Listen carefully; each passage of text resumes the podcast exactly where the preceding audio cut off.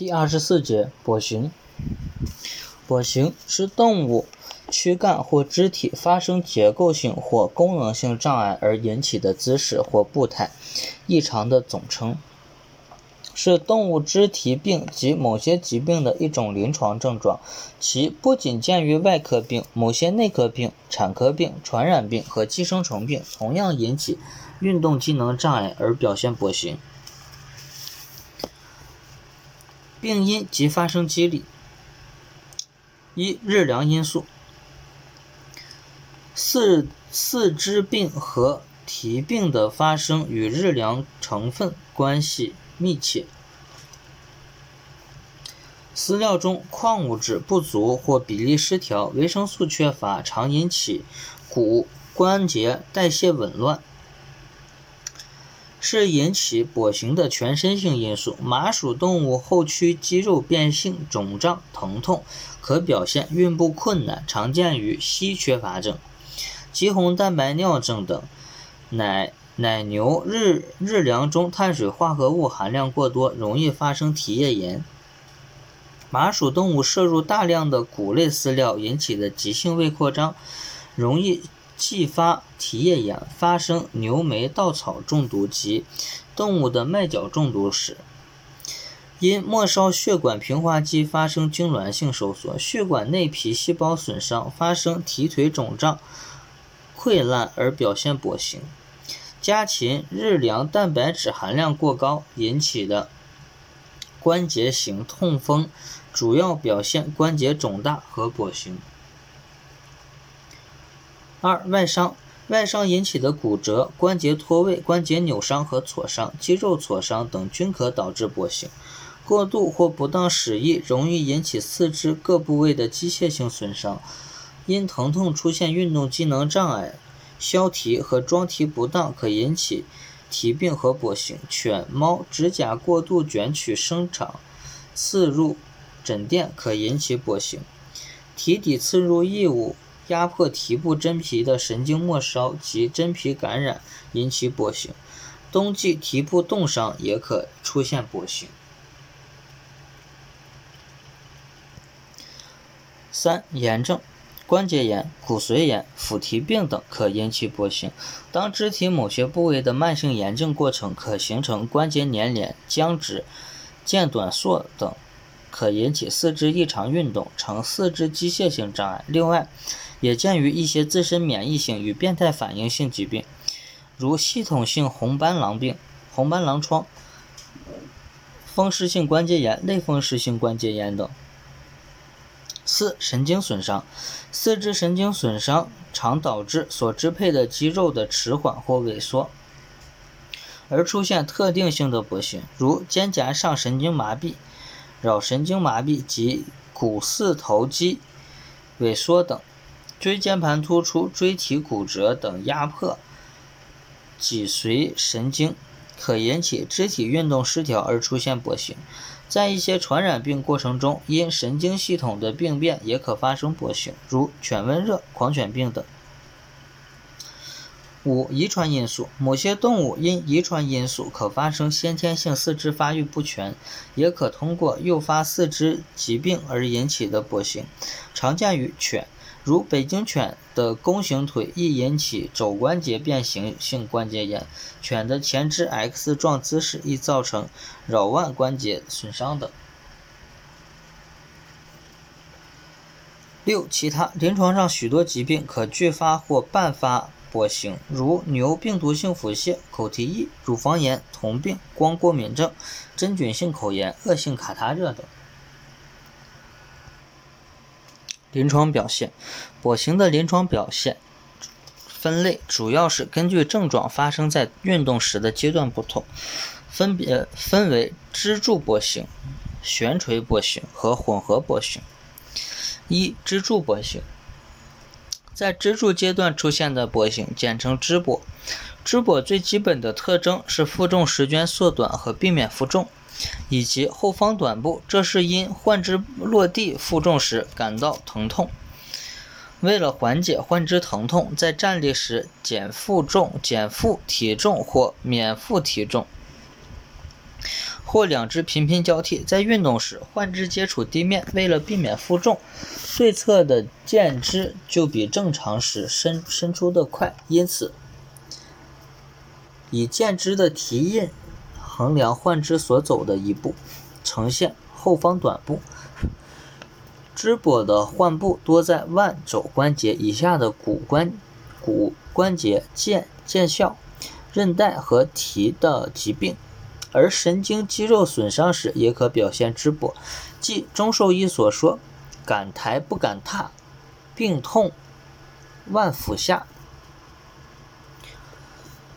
悬垂跛行主要是四肢运动机能障碍，运动时。肢体在空间悬垂阶段出现跛行，简称悬跛，其特征是抬不高和迈不远。患肢前进运步时，在步伐速度上和健肢比较，常常是缓慢的。提举前身不充分，导致患肢的前半部短小，呈现前方短步，因此前方短步运步缓慢。抬腿困难是临床上确定悬跛的依依据。悬跛主要是腕肘关节以上的肌肉以及支配这些肌肉的神经疾病所引起，即钟兽医所说“敢踏不敢抬，病痛在胸怀”。三、混合跛行。在运动阶段和支柱阶段均出现机能障碍时，称为混合跛行。这种跛行兼有支跛和旋跛的某些特征。混合跛行常见于四肢上部的关节疾病、骨折、骨膜炎、黏膜囊炎等和筋筋膜的疾病等。四、特殊跛行，临床上以某些特征状态命名的跛行。一间歇性跛行，它是周期性发作的一种跛行，在在开始运步时一切正常，但在劳役或长期一定时间后，突然发生严重跛行，停止运动，而跛行自然消失而恢复正常，但再次运动时可反复发作，主要见于大动脉管的栓栓塞、习惯性膝盖脱位、关节石等。二、紧张不养，四肢负重负重极度困难，运步时呈急促短步，抬举后迅速落地，常见于体液炎。三、粘着不养，运步缓慢强居，呈呈现缓慢短步，常见于肌肉风湿、破伤风等。四、肌跛，患肢运步呈弹跳式高扬高度举扬。膝关节与腹关节高度高度曲曲曲曲，肢在空间停留片刻后又突然着地，如鸡走路的姿势，常见于老龄马。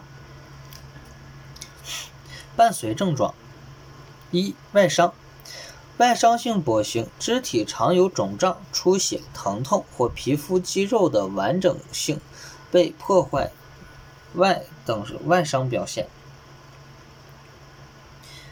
二、关节肿胀表现局部红肿热痛，常见关节炎、关节囊炎等。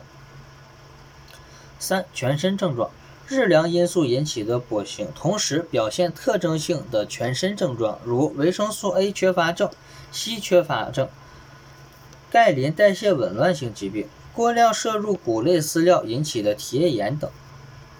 四、神经症状，有些疾病伴发的跛行，动物常表现意识障碍等神经症状。